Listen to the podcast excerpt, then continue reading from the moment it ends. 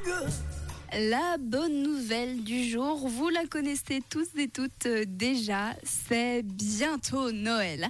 Alors Noël, euh, ça existait bien avant la naissance de notre cher ami Jésus. D'ailleurs, euh, c'est pas un scoop, on n'est même pas sûr qu'il soit né en 25 décembre. À mon avis, il a choisi cette date juste pour être l'enfant qui reçoit le plus de cadeaux à Noël, mais passons.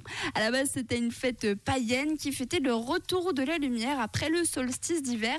Mais comme les fêtes païennes, c'est pas trop trop la tasse de thé de l'église, ils ont décidé que Jésus était né un 25 décembre.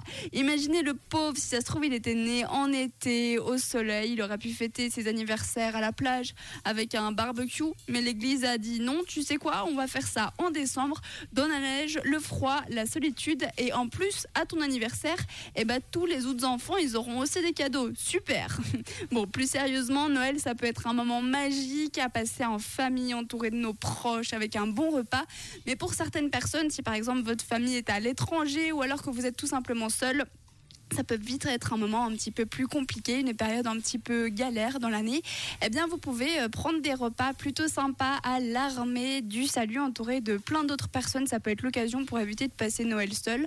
D'ailleurs, si vous voulez même aller à l'armée du salut en famille, passer Noël pour les soutenir, je suis sûre que vous pourrez passer un super bon moment.